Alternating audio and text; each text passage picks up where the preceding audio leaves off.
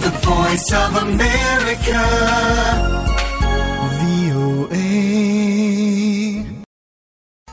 Este jueves le damos a todos un fuerte saludo. Le saluda Gonzalo Abarca y aquí comenzamos con Enlace Internacional.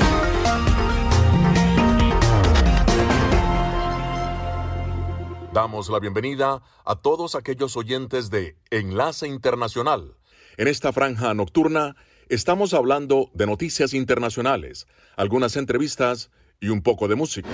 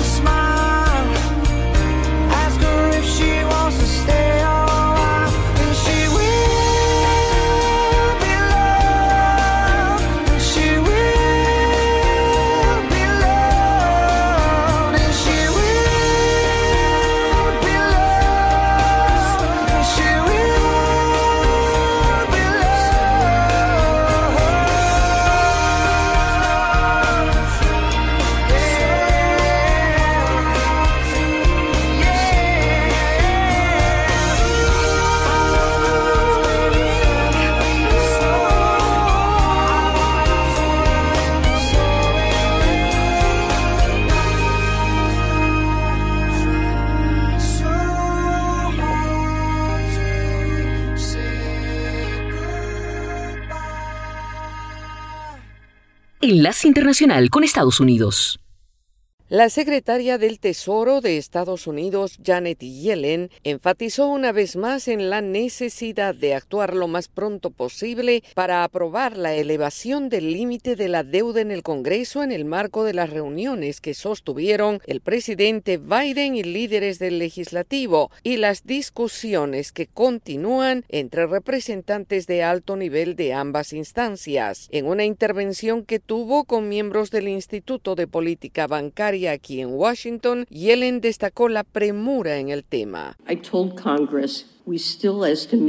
Le dije al Congreso que seguimos estimando que el Tesoro no podrá satisfacer todas las obligaciones del gobierno si no actúan hasta principios de junio y potencialmente la fecha es el primero de junio. Es imposible predecir con certeza la fecha en que no podremos cubrir todas las deudas del gobierno, pero la próxima semana proporcionaré al Congreso una fecha más concreta cuando más información tengamos disponible, dijo la funcionaria. Es esencial que el Congreso actúe lo más pronto posible, reiteró Yellen, a tiempo que recordó que toda la recuperación económica que experimentó el país después de la pandemia podría perderse si entramos en una situación de incumplimiento de pagos. La secretaria del Tesoro insistió en que la falta de un acuerdo tendrá un fuerte impacto incluso en los estadounidenses y sus bolsillos, advirtiendo que se producirían millones de recortes en empleos, podrían no emitirse los cheques del Seguro Social e incluso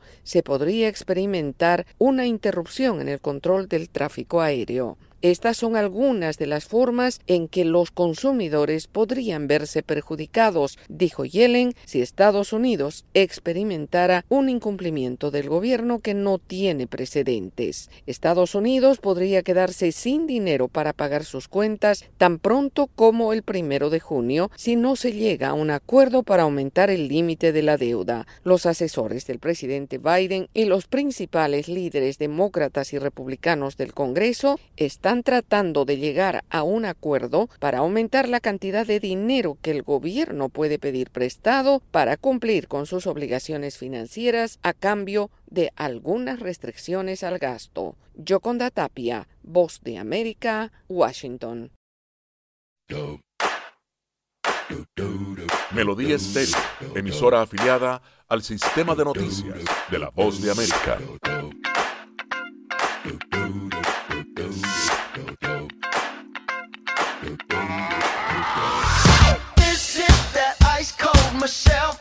That white gold. This one for them hood girls, them good girls, straight masterpieces. Stylin', wildin', living it up in the city. Got Chuck's on with Saint Laurent. Gotta kiss myself, I'm so pretty. I'm too hot. Call the police and the fireman. I'm too hot. Make a dragon wanna retire, man. I'm too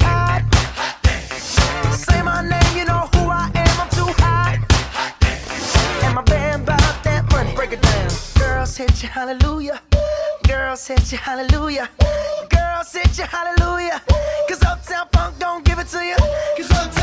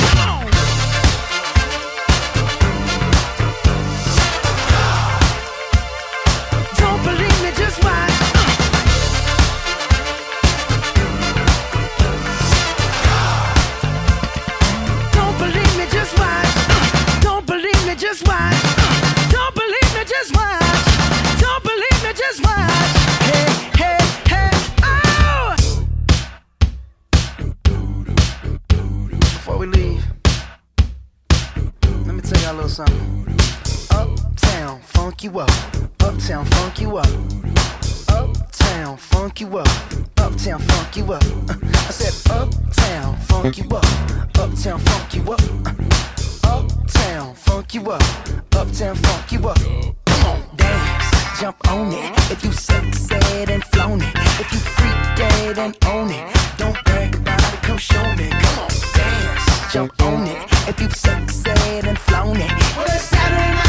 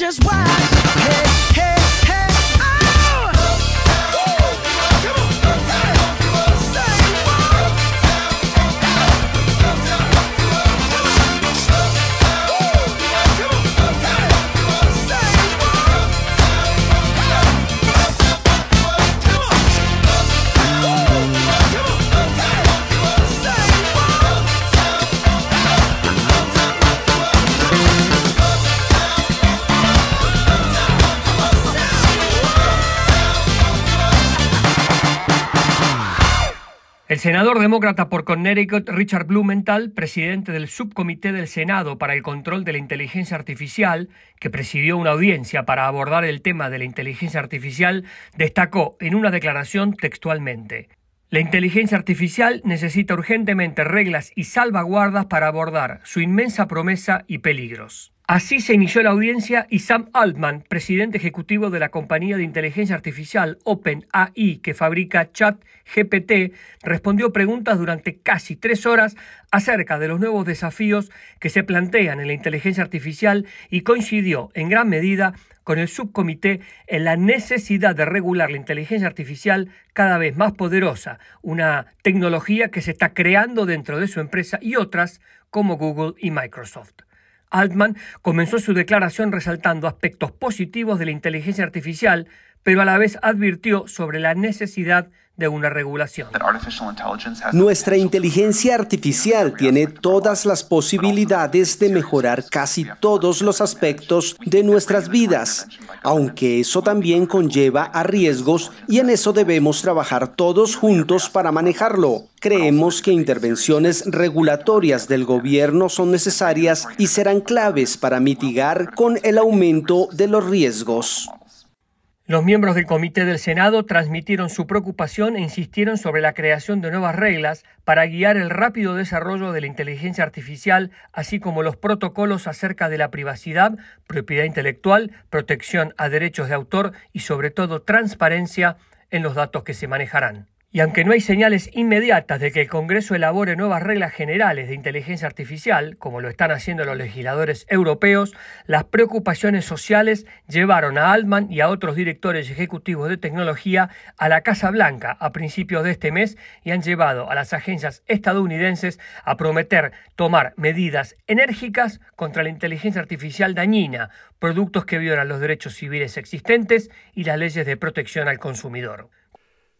Las noticias del mundo y la buena música se escuchan en Enlace Internacional con la voz de América por Melodía Estéreo.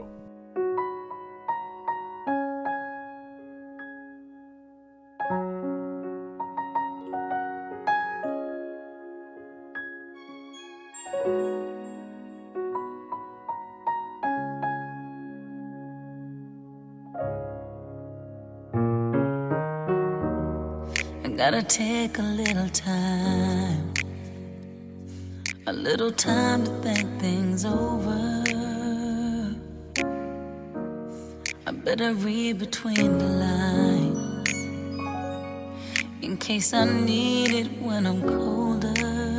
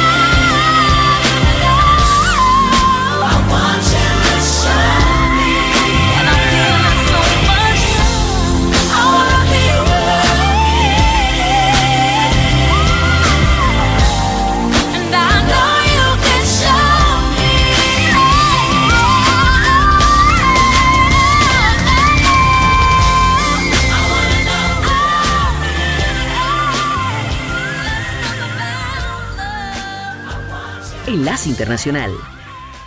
Finalmente, el presidente Joe Biden sí asistirá a la cumbre del G7 que se celebra esta semana en la ciudad japonesa de Hiroshima y que reúne a los jefes de Estado y de Gobierno de las siete democracias más influyentes del mundo. Hasta el último momento, el viaje quedó pendiente a la espera de reunirse con los líderes del Congreso a fin de resolver el difícil tema económico que enfrenta Estados Unidos con la urgente necesidad de subir el límite de la deuda y pese a que en su última cita ni el Gobierno ni los líderes del Congreso lograron un acuerdo, el presidente de la Cámara de Representantes, el republicano Kevin McCarthy, dijo a los periodistas. Es posible llegar a un acuerdo para el final de la semana. No es tan difícil llegar a un acuerdo. Además, según señaló el líder republicano, ha habido un pequeño avance en la estructura de las negociaciones que se espera se vea reflejado en un mayor dinamismo a la hora de pactar un acuerdo. Y es que luego de una hora de diálogo no lograron alcanzar un punto en común, de modo que los equipos de ambas partes deberán continuar las conversaciones a fin de evitar el inminente incumplimiento de los pagos del gobierno federal, amenazando con sumir al país en un caos inédito, según señalan los economistas. En tanto, el reloj continúa avanzando y la necesidad de encontrar una solución apremia tanto que el presidente Biden no canceló su viaje a Asia, pero sí decidió acortar su gira por el continente, suprimiendo sus paradas en Australia y la que iba a ser una histórica visita a Papúa Nueva Guinea, para regresar a la Casa Blanca el domingo para reincorporarse a las negociaciones con los legisladores republicanos, quienes tienen el control de la Cámara Baja del Congreso. El portavoz de Seguridad Nacional, John Kirby, comentó al respecto. Nuestra capacidad para Our ability to pay our debts uh, is a key part of U.S. credibility and leadership around the world. Uh, and so they understand that the, the, the president uh, also has to focus uh, on making sure that we don't default. And on having these conversations with congressional leaders, and he'll be able to do that. And Cabe recordar que la Administración ya alcanzó el límite del gasto establecido por el Congreso en enero y en los últimos meses ha estado funcionando con medidas extraordinarias. Judith Martín Rodríguez. Melodía Estéreo, emisora afiliada al sistema de noticias de la Voz de América. It goes electric wavy when I turn it on. Off from my city, off from my home. We're flying up no ceiling when we in our zone. I got that sunshine in my pocket, got that good soul in my feet. I feel that hot blood in my body when it drops. Ooh, I can't take my eyes off of it, moving so phenomenally. You're more like the way we rock it, so don't stop.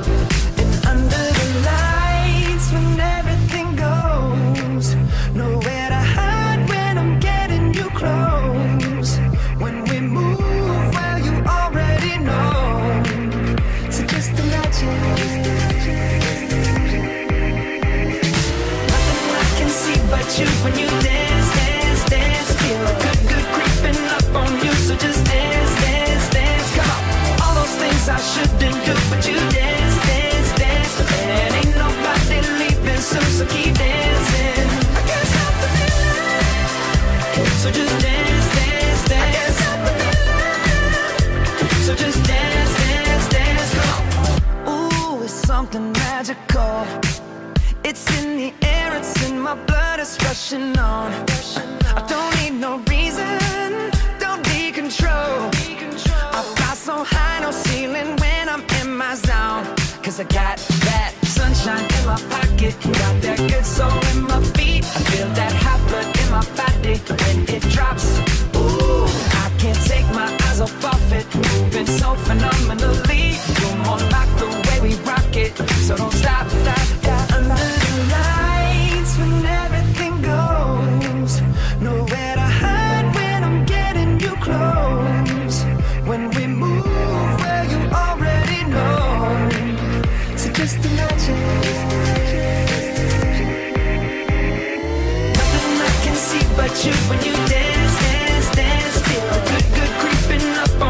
just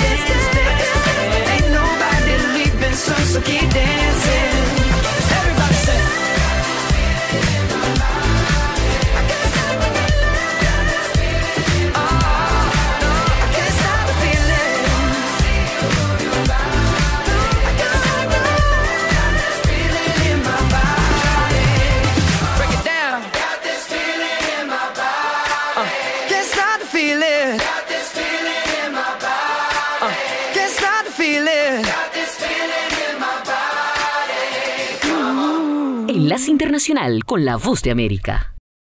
Los países de América Latina y el Caribe enfrentan condiciones macroeconómicas globales que dificultan mucho la conducción de la política macroeconómica regional. La invasión rusa en Ucrania contribuyó a debilitar el ritmo de crecimiento global y generó mayor volatilidad en los mercados financieros. Y ante este panorama, los 18 ministros de finanzas que integran la comunidad de estados latinoamericanos y caribeños, CELAT, que se reunieron en Santiago de Chile, realizaron un análisis profundo de la situación y se comprometieron a diseñar una agenda regional común en respuesta a esta crisis. La reunión se realizó con el apoyo de la Comisión Económica para América Latina y el Caribe, CEPAL, y su secretario ejecutivo Manuel Salazar puso en contexto la crisis económica regional. El crecimiento económico promedio de la región en la década 2014-2023 se ubicará en tan solo 0.8%, que es menos de la mitad que el crecimiento promedio de la famosa década perdida de los años 80. Los datos de la CEPAL plantean que las circunstancias actuales caracterizadas por grandes necesidades y fuertes restricciones sugieren la necesidad de, por una parte, revisar los pactos fiscales sobre la base de un marco de sostenibilidad y, por otro lado, aplicar reformas en el sistema financiero internacional para facilitar la reestructuración de la deuda externa. El ministro de Finanzas de San Vicente y las Granadinas, Camilo González, señaló.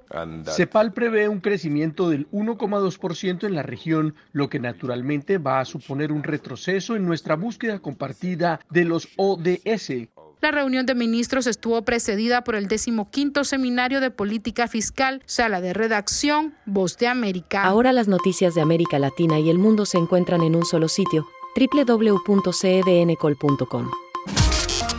Somos cadena de noticias. Lea notas de actualidad, entretenimiento, los deportes, análisis, entrevistas y comentarios. Escuche noticias en vivo y bajo demanda. Cadena de noticias tu punto de encuentro con la información. www.cedncol.com Enlace Internacional con la Música.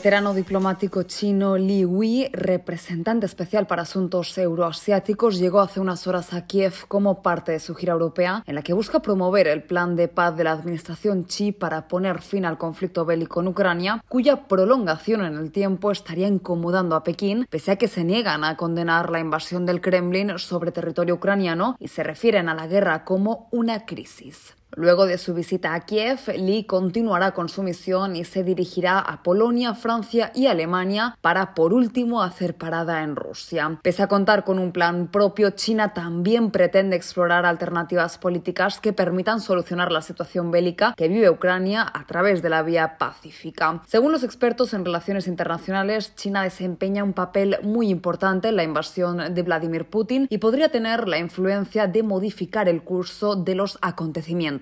Sin embargo, hasta ahora desde Pekín han optado por una posición ambigua en la que si bien rechazan la situación en el país invadido, no dejan de manifestar muestras de complicidad hacia su aliado ruso. En tanto, en abril el presidente chino Xi Jinping sostuvo una conversación telefónica larga y significativa con su homólogo ucraniano Volodymyr Zelensky que fue calificada como productiva y según Kiev apuntó a una posible interacción con el fin de establecer una paz justa y sostenible para Ucrania. Además, Zelensky destacó la necesidad de recuperar todo el territorio ucraniano y aseguró que no puede haber paz a expensas de concesiones territoriales. Judith Martín Rodríguez, Voz de América. Este es un avance informativo de la Voz de América. Desde Washington les informa Henry Llanos. Inmigrantes llegados a Nueva York denuncian separación de familias en la frontera sur. Nos informa Ángela González. Más de 4.000 migrantes han hecho su arribo a la ciudad de Nueva York en la última semana y varios, como el caso de Karina, relatan una separación de sus hijos en la frontera. Sin saber lo que estaba pasando, dice que la subieron en un avión hacia Nueva York, pero sin su hija de 19 años. A mi hija le llevaron esposada en los pies y manos, a nosotros también nos llevaron a mi esposo igual esposa nos, separaron a todos y cuando nos sacaron solo nos sacaron a nosotros y no sabían nada de mí. Y como nosotros preguntábamos, pero nos decían que no, ellos no saben español. Ángela González, Voz de América, Nueva York. El ejército de Estados Unidos informó que otro avión militar ruso fue detectado mientras operaba cerca del estado de Alaska, el segundo incidente de este tipo en menos de una semana. El Comando de Defensa Aeroespacial de América del Norte informó que había detectado y rastreado un avión militar ruso mientras operaba en la zona de identificación de defensa aérea de Alaska. La aeronave permaneció en el espacio aéreo internacional y no ingresó al área soberana de Estados Unidos o Canadá, según el comunicado de prensa. Inflación, recesión, tasas de interés, empleo, desempleo, oferta y demanda. De lunes a viernes, La Voz de América les ofrece un completo panorama de estos y otros temas que impactan sus finanzas en la nota económica. Si le interesa la economía mundial, este segmento es para usted. La nota económica, todas las tardes en las plataformas de radio y web de La Voz de América. Les invita Leonardo Bonet. La criminalidad y violaciones a derechos humanos no cesan en la frontera de Venezuela, según defensores de los derechos fundamentales. Desde Caracas nos informa Carolina Alcalde. Si bien los ministros de Defensa de Colombia, Iván Velázquez, y de Venezuela, Vladimir Padrino, acordaron retomar la comunicación bilateral a todos los niveles en materia de defensa y aumentar la presencia de la fuerza pública en pasos informales a lo largo de la frontera común, la criminalidad persiste en las zonas fronterizas de Venezuela y en el caso del estado Táchira poco ha cambiado tras el restablecimiento de relaciones con Colombia, Clara Ramírez, directora interina de la organización no gubernamental Funda Redes. Nosotros seguimos viendo con preocupación cómo ni el lado colombiano ni el lado venezolano se han tomado me- medidas acertadas para finalizar con toda la ilegalidad. Carolina Alcalde, Voz de América, Caracas. Un grupo de derechos con sede en Gran Bretaña presentó este jueves un mapa interactivo que documenta violaciones rampantes de derechos humanos y violencia contra civiles desde que el talibán tomó el poder de Afganistán hace casi dos años. Los abusos documentados, cometidos tanto por el talibán como por grupos armados, reflejan una desoladora situación en Afganistán. El proyecto del grupo independiente sin fines de lucro, Center for Information, pretende llamar la atención sobre el aumento de abusos contra civiles, periodistas y minorías étnicas. Este fue avance informativo de La Voz de América. Enlace Internacional.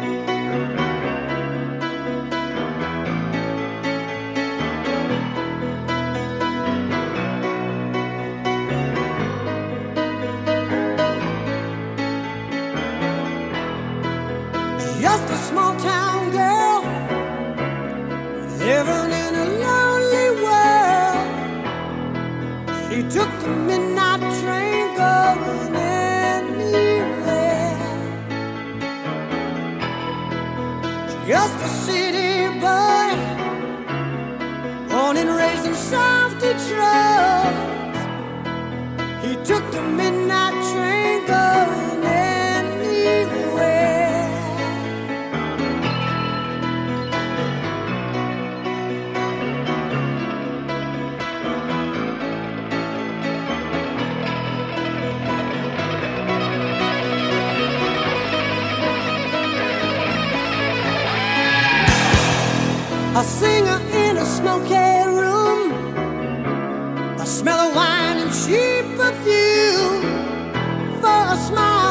Share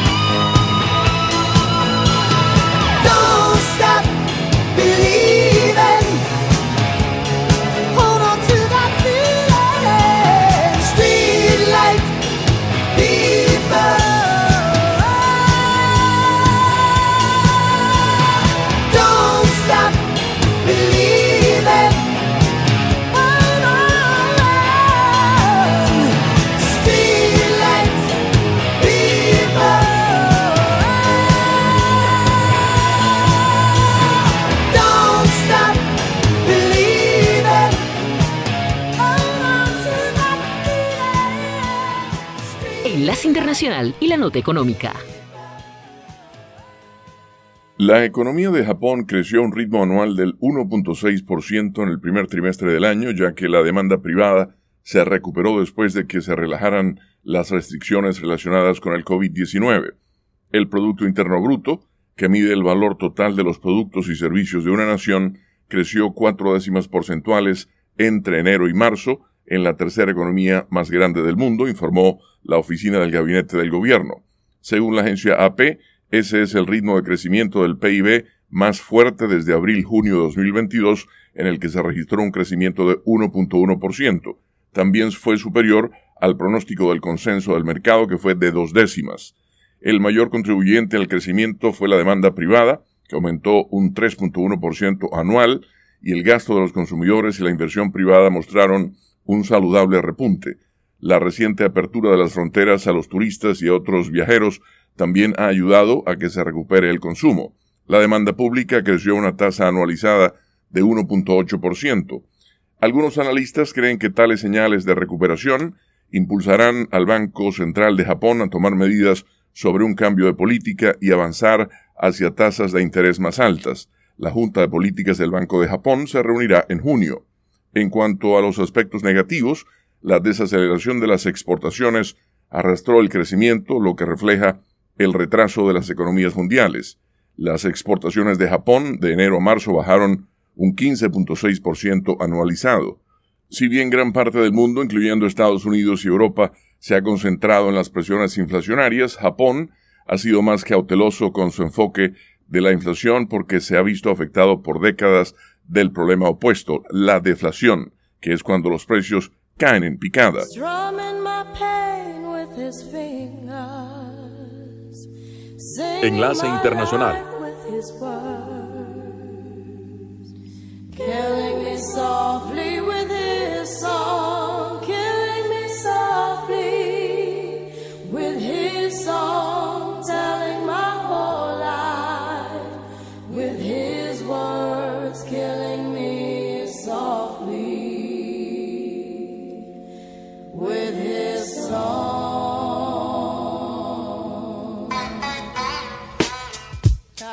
Yo, this is why Cleft, Refugee, uh, Camp uh, cries well. Little bass sitting up here on the bass. While I'm on this road, I got my girl L.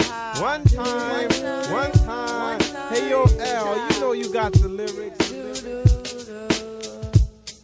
I heard he sang a good.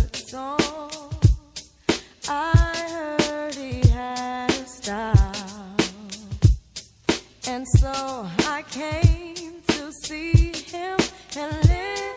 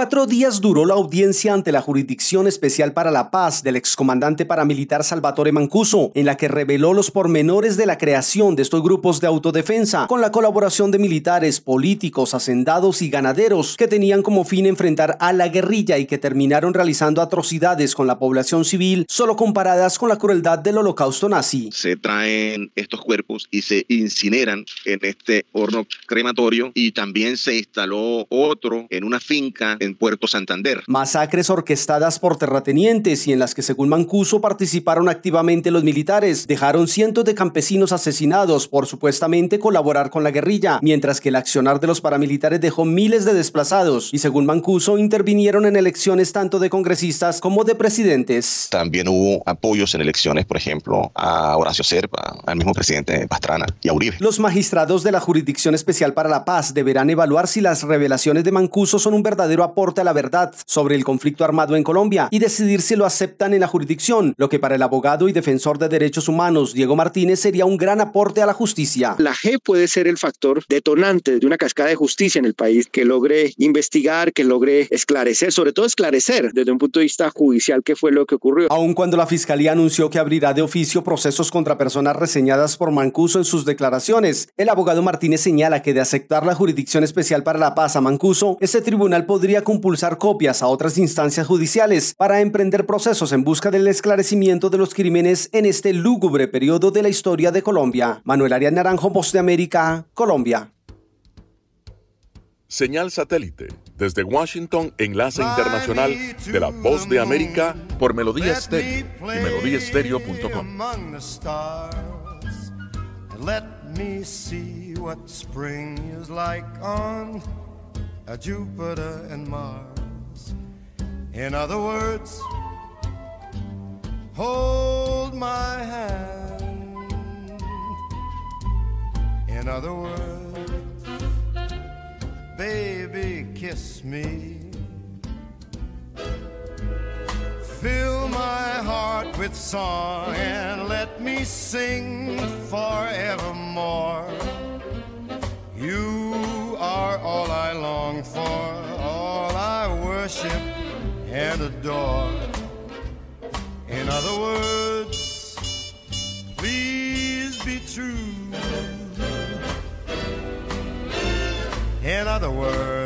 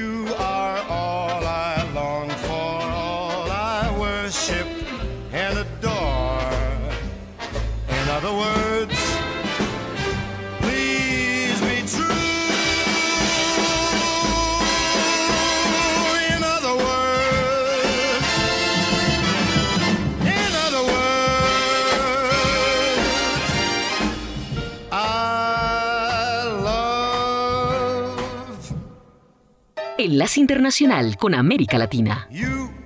La muerte cruzada es un mecanismo propio de los sistemas parlamentarios que el Ecuador adoptó en su constitución llamada de Montecristi, que se promulgó durante el gobierno de Rafael Correa.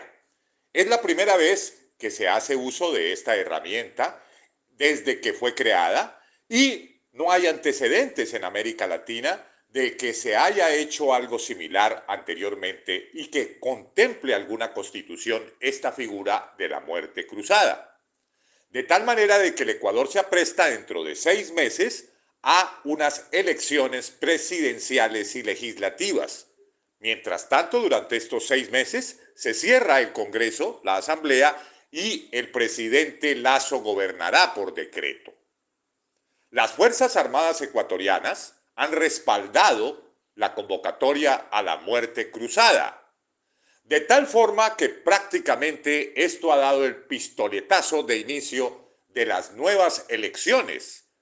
Hay que recordar que en eh, las eh, encuestas que se estuvieron conociendo justamente en estos días, la decepción de la mayoría de los ecuatorianos era enorme con el gobierno y en general con el desempeño de la derecha. Se esperaría pues que en estas elecciones que eh, convoca de manera emergente el presidente Lazo, probablemente la figura del expresidente Rafael Correa tome una gran relevancia. En una eh, encuesta publicada recientemente por la empresa Imagen, cerca del 65% de los ecuatorianos querían que Rafael Correa se presente como candidato. De tal manera que se agita el panorama electoral nuevamente para sofocar una profunda crisis social y sobre todo de seguridad que tiene afectado al país de Ecuador. Ecuador ha vivido un embate de los carteles del narcotráfico, especialmente mexicanos, que se han apoderado de las cárceles y durante este año una serie de masacres, asesinatos y una serie de ajustizamientos que han considerado que la situación inclusive del Ecuador esté peor que la de Colombia. Es dramático la cifra que otorgó un reciente informe de la CIA donde indicaba que sacar una tonelada de coca era más barato por las fronteras ecuatorianas que por las mismas fronteras colombianas donde se producía. Así que los hermanos ecuatorianos entonces comienzan a prestarse para una nueva líder electoral que supuestamente debe sofocar esta crisis política que se estaba manifestando en las calles y especialmente con la caída de popularidad enorme del presidente Guillermo Lazo. Escuchan la voz de América conectando a Washington con Colombia y el mundo por Melodía Estéreo y melodíaestéreo.com.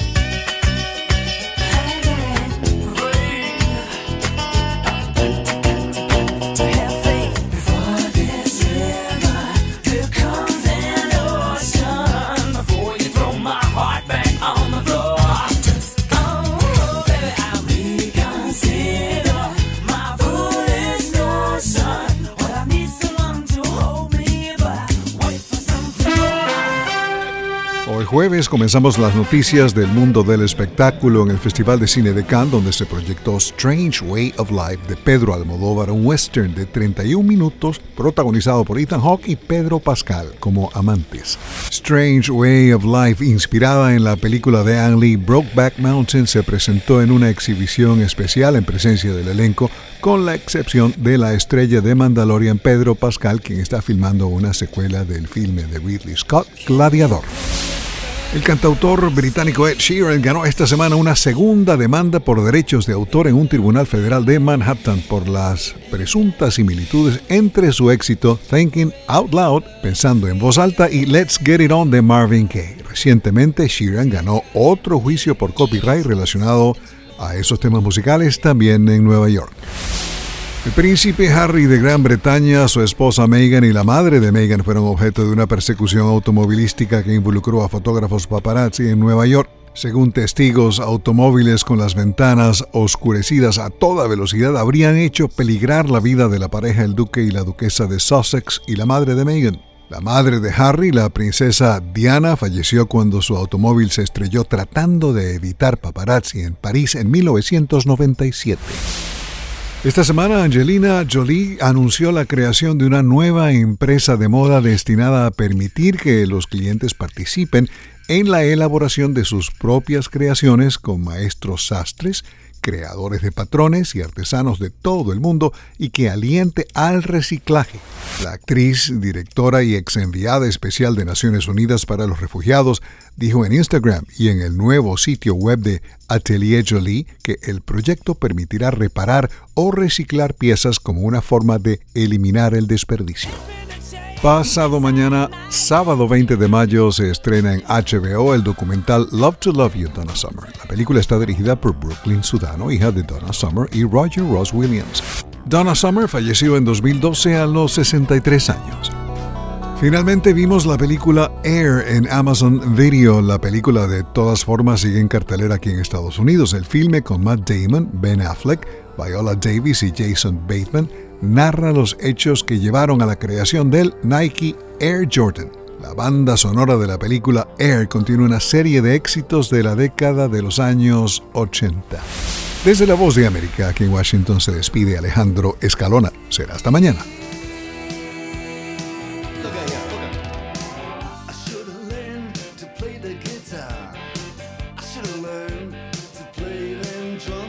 Se nos agotó el tiempo. Regresamos mañana a un nuevo Enlace Internacional. Gracias por su sintonía.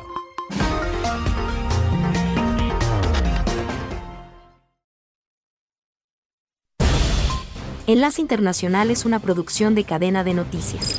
Editores Jorge Pérez Castro y Gabriel Villarreal Ángel. Periodista Sala de Redacción de La Voz de América. Voiceover Gonzalo Abarca. Producción ejecutiva Jimmy Villarreal. Síganos en www.cdncol.com.